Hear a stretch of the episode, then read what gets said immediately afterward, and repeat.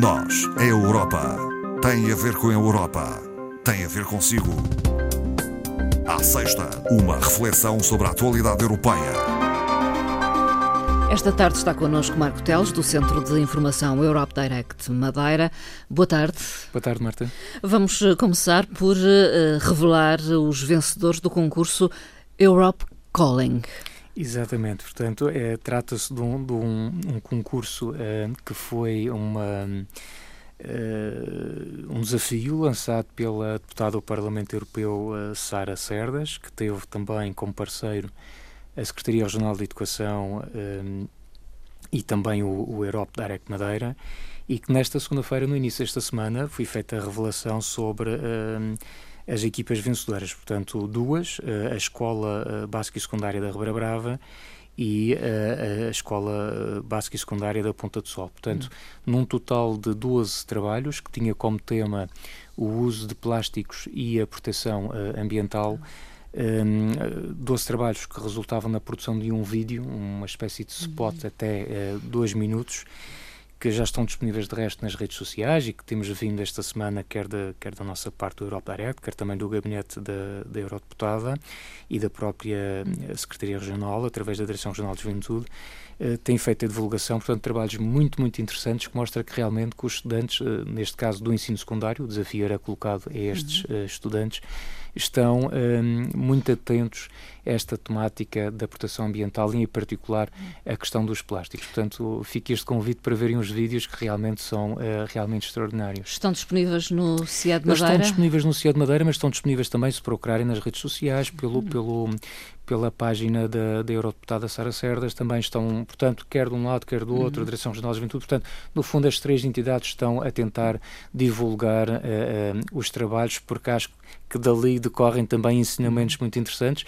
São trabalhos que não, não se deve limitar à comunidade escolar e que é importante que também toda a população possa aceder e, e, e aprendermos com aquilo que os jovens nos dizem. A grande expectativa em torno da realização do Conselho Europeu, os uh, eh, 27 dirigentes europeus estão reunidos hoje e, amanhã. Uh, vamos uh, só clarificar que tudo aquilo que nós dissermos aqui pode ser facilmente ultrapassado, porque estamos a gravar ao final da manhã e com poucas informações. com poucas informações, mas a verdade é que revela-se uma negociação difícil e tudo tem a ver ainda com uh, os apoios para a recuperação económica uh, decorrente da Covid-19. Exato. Esta, uh, no decorrer desta semana, o nosso Primeiro-Ministro desdobrou-se em encontros, nomeadamente com o homólogo holandês, que tem mostrado alguma resistência, uhum. como se sabe, nesta questão da aprovação deste chamado Plano de Relançamento da Europa, constituído, por um lado, pelo quadro financeiro plurianual para os próximos sete anos e depois o Fundo de Recuperação, portanto, este, este pacote. Nós temos aqui uma posição que é, são, decorre sobretudo de quatro Estados-membros, conhecidos como os hum. quatro frugais, a Áustria, a Holanda, a Dinamarca e a Suécia, que têm uma posição uh, um pouco diferente daquela que foi a proposta uh, da Comissão Europeia. Portanto, o Uh, o ponto de clivagem está sobretudo aqui na forma hum. como se encara esta, esta proposta apresentada e, portanto, como a Marta disse bem, vamos ter hoje e amanhã esta cimeira, que é a primeira em regime presencial uh, depois deste período da, da, da, Covid, portanto, a anterior uhum. já tinha sido em fevereiro, depois disso houve encontros via videoconferência e o que está, na verdade, em cima da mesa é uma, uma nova proposta, que é basicamente é, é, é, tem como ponto de partida a proposta que a Comissão Europeia apresentou em fevereiro, mas que uh, Charles Michel, o, o, presidente do Conselho Europeu, introduziu-lhe algumas alterações, hum. precisamente no sentido de aproximar estas, uh, os 27 Estados-membros hum. e tentar chegarmos a um acordo. Aliás, Charles Michel dizia, resumia esta, esta, este plano de recuperação, esta proposta, eh, como algo pretende a convergência, a resiliência e a transformação, ou seja, por um lado, sanar uh, os danos causados propriamente pela crise sanitária que nós temos da Covid-19, aproveitar para reformar também uh, as economias com este plano de relançamento e uh, aproveitando também, reformulando a economia, remodelando as próprias sociedades. Portanto, isto decorre, ou estas propostas de Charles Michel decorrem de debates ou de encontros bilaterais? Decorre dos encontros que, entre entretanto, ele tem promovido uh, desde essa altura com os diferentes Estados-membros e que tentou aqui encontrar uma proposta que, de alguma forma, uh, tenta agradar, uh, enfim, como se costuma dizer, a gregos e a troianos. Aliás, Charles Michel identificou mesmo seis pilares para este eventual acordo. Um Quais tinha a ver, portanto, um, explicar assim muito, muito resumidamente, um tem a ver com a dimensão do quadro financeiro plurianual, que é um dos pacotes que faz parte deste plano de relançamento, e nesta proposta ele reduz um pouco este quadro financeiro em relação à proposta da Comissão Europeia. Não é um valor muito significativo, mas ainda assim há uma redução dessa dimensão. Depois, garante que uh, uh, se vai dar continuidade à, à, manutenção dos chamados mecanismos de correção. São mecanismos que existem para estes quatro países, a Dinamarca, a Alemanha, uh, Países Baixos, Áustria e ainda, peço desculpa, a Suécia, portanto cinco, portanto que são, no fundo, os, os grandes contribuintes líquidos da União Europeia. Por outro lado, no terceiro pilar, ele defende a, a, manutenção da dimensão do Fundo de Recuperação, Sim. nos tais 750 mil milhões de euros de que já falamos aqui neste programa. Na questão, no, passando ao, quarto, ao quarto pilar, na questão dos empréstimos e subvenções, ele mantém o tal equilíbrio que já havia sido proposto pela Comissão, uhum. isto é, dois terços seria sobre a forma de fundo perdido, os uhum. tais 500 e, uh, mil Sim. milhões, e portanto os restantes, restantes, 250, seria sobre a forma uh, de subvenções. Por outro lado, acrescenta aqui uma afetação de um mecanismo de recuperação e resiliência. Portanto, é, é uma proposta que garante, no fundo, estes fundos venham a ser atribuídos aos países e aos setores de atividade que foram mais afetados pela pandemia uh, da crise, sendo que se prevê que 70% deste mecanismo de recuperação venha já a ser utilizado, eh, autorizado, digamos assim, no ano 2021 e 2022. E por último, o, o sexto pilar parece-me bastante interessante, tem a ver com a governação e a condicionalidade, uhum. que é um, perceber-se que este dinheiro que chegará aos Estados-membros uh, implica a, a, elaboração de um plano nacional de recuperação e resiliência para o período 2021-2023. É um plano que tem que ser feito de acordo com as orientações do semestre europeu uhum. para cada Estado-membro e há também de ser um plano que terá uma revisão em 2022. E, por outro lado, uma coisa que é importante é que a avaliação destes planos é aprovada pelo Conselho, mas deliberando por maioria maioria uh, qualificada, portanto, sobre a orientação ou proposta da uh, Comissão Europeia.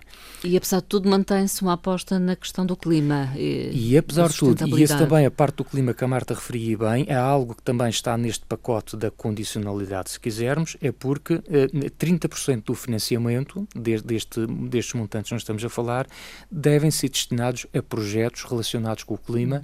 isto relembrando que, no fundo, a União Europeia assinou o Acordo de Paris, a União Europeia tem uh, uh, planos específicos, metas Sim. específicas para atingir até 2030 e a União Europeia também assumia este grande desígnio que é ser o primeiro continente até 2050 a atingir a neutralidade carbónica. Uhum. Portanto, tudo isto é para, no fundo, se conseguir uhum. alcançar este, uh, estas metas que acabei de referir. A terceira condicionalidade e última proposta pelo, pelo Presidente do Conselho está relacionada com o Estado de Direito e os valores europeus, uhum.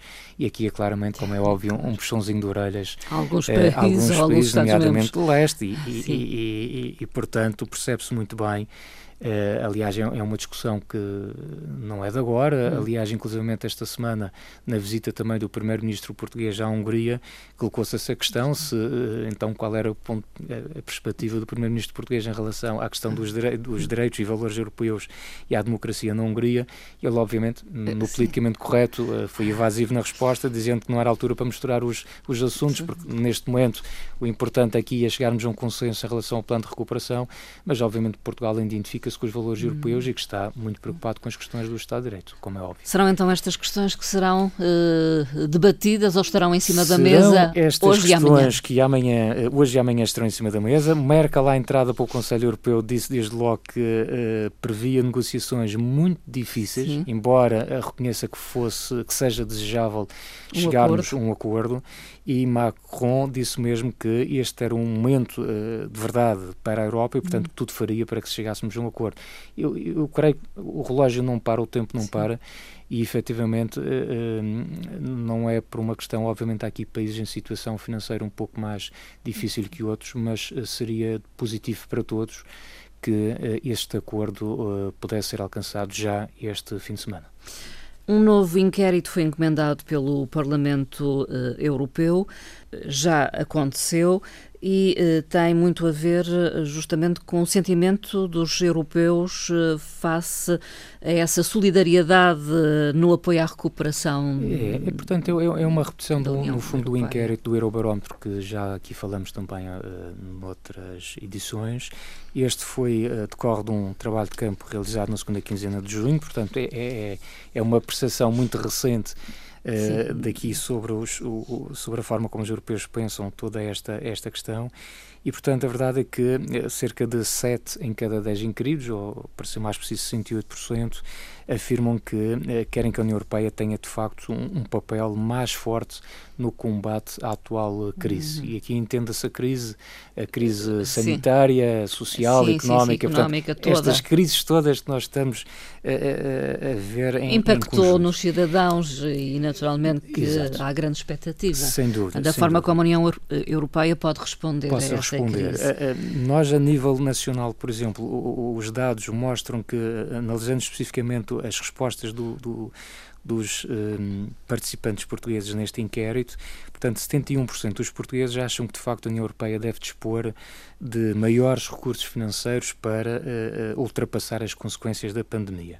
E, por outro lado, para os portugueses, isto é algo que difere muito de Estado-membro para Estado-membro, as áreas prioritárias de investimento do orçamento da União Europeia, que era também uma questão que se colocava lá no inquérito, por ordem decrescente, devem ser, em primeiro lugar, a saúde pública, compreende-se. Em segundo, o emprego e os assuntos sociais, também perfeitamente compreensível. A recuperação económica, em terceiro.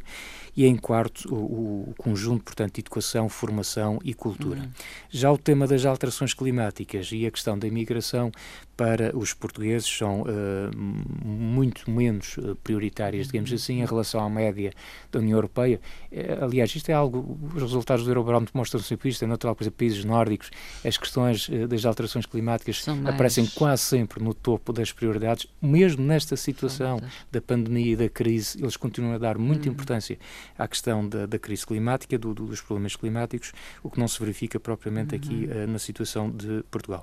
Em relação à escala europeia, portanto, Sim. vindo assim os resultados no geral, destacar aqui por menos duas ou três coisas. Eh, uma delas é que 76% eh, dos europeus afirmam já ouvir, pelo menos, ou conhecer as medidas propostas pela União Europeia no combate às consequências da pandemia da, da Covid-19. Por outro lado, a maioria, 53% eh, para ser mais preciso, não está satisfeito com a, a, solidariedade demonstrada entre os países uh, da União, União Europeia, durante este período uh, da pandemia. Aliás, apenas 39% dos europeus uh, afirmaram estar satisfeitos com a situação. Uh, depois, uh, 68% consideraram que a União, Europeia, a União, Europeia, deveria dispor de maiores competências para enfrentar, portanto, esta, esta crise. E, por outro, por outro, por outro lado, um, aqui um aspecto que me pareceu curioso que tinha a ver com a evolução dos sentimentos dos europeus em relação à crise. Uhum. E, portanto, neste momento, a, a, a esperança e a incerteza, de certa forma, antagónicos, sim, não é? Sim, Mas sim. que se compreende neste contexto, são os dois sentimentos que atualmente melhor descrevem o estado emocional uh, dos uh, europeus. Já do lado dos sentimentos, aqueles que são claramente negativos, negativos. Uh, o, medo, neste momento, é apenas focado por 17% dos europeus, baixou 5 pontos percentuais em relação ao último inquérito. A frustração ainda é referida hum. por 23% dos inquiridos, mas baixou também baixou. cerca de 4, 5% 18% e o desespero, que ainda era algo Sim, muito, pior, muito pior, Ainda, ainda é focado por 21% dos inquiridos, mas baixou quase 10%, portanto digamos que estamos a caminhar no, no sim, bom sim. sentido. Há, Luz ao fundo do túnel, não é? Uma luzinha ao fundo do túnel, como a Marta referiu, creio que sim. Entretanto, a Comissão Europeia lançou uma nova consulta pública, um, quer uh, saber uh, o ponto de vista dos cidadãos na preparação do novo plano de ação para a democracia europeia. Exatamente. Portanto, eh, eh, como se sabe, a, a, atual Comissão Europeia, liderada por Ursula von der Leyen, apresentou, tem definida, eh, portanto, prioridades Sim. de ação para os próximos anos, como a anterior Comissão e todas as comissões. Essas prioridades são seis, portanto, relembrando, e já aqui falamos, é o Pacto Ecológico Europeu, o preparar a Europa para a era digital, o desenvolver uma economia ao serviço dos cidadãos, afirmar a Europa no mundo, promover o modo de vida europeu, e, aliás, este foi daqueles que, na altura, quando apresentou, levantou, Sim, alguma, levantou alguma polémica, polémica, ou pelo menos alguma má interpretação, e, por último, dar um novo impulso para a democracia europeia. E, portanto, é sobre esta prioridade da, da, da Comissão que surge este plano de ação para a democracia europeia e é um plano que assenta em três pilares uh, principais. Em primeiro lugar, a integridade das eleições e da propaganda política. Em segundo, o combate eh, à desinformação na União Europeia. E, por último, o reforço da liberdade e o pluralismo dos meios de comunicação social. Portanto, é algo que está muito na ordem do dia, que se fala muito e, e, portanto, esta consulta pública é, uma vez mais, aquela ferramenta que a, a Comissão Europeia tem ao seu dispor e que convida uh, qualquer cidadão a participar. Naturalmente que, por exemplo, uh, esta é uma uma consulta pública que seria interessante ter a participação das autoridades eleitorais dos diferentes uhum. Estados-membros, dos partidos políticos, dos próprios órgãos uh, de comunicação social, dos jornalistas. Portanto, é Isso é algo é que pode interessar, sobretudo, uhum. aos setores, uh, a estes setores que, que, que referi, a estes profissionais, e, portanto, com, este, com esta consulta pública, depois, obviamente, a Comissão Europeia uh, irá, irá, procurar analisar linhas um de ação, não é? E definir também, reorientar, digamos que as suas linhas de, de, ação. E, portanto, apenas dizer que esta consulta está aberta até ao dia 15 de setembro. Basta procurar uhum. o endereço um pouco longo, é. mas colocarem no Google consulta pública Uh, sobre o plano de ação para a democracia europeia, uh, ou consulta pública da Comissão Europeia, é logo direcionado para uma página onde estão todas as consultas públicas e quase todas as semanas são lançadas novas consultas sobre os mais uh, variados temas. Uh, que são consultas livres, qualquer cidadão pode participar e, e, participando, obviamente, dá um contributo enorme. Marco Teles, obrigada pela participação. Obrigado uma vez eu, mais. uma vez mais, e, e voltamos a ver qualquer dia, não é? É verdade, voltamos para já para a semana com a Ana Rita Barros eh, e depois vamos interromper por um período para um, um merecido de férias. De férias. É? Até à próxima. Obrigado, Obrigada. então até uma próxima.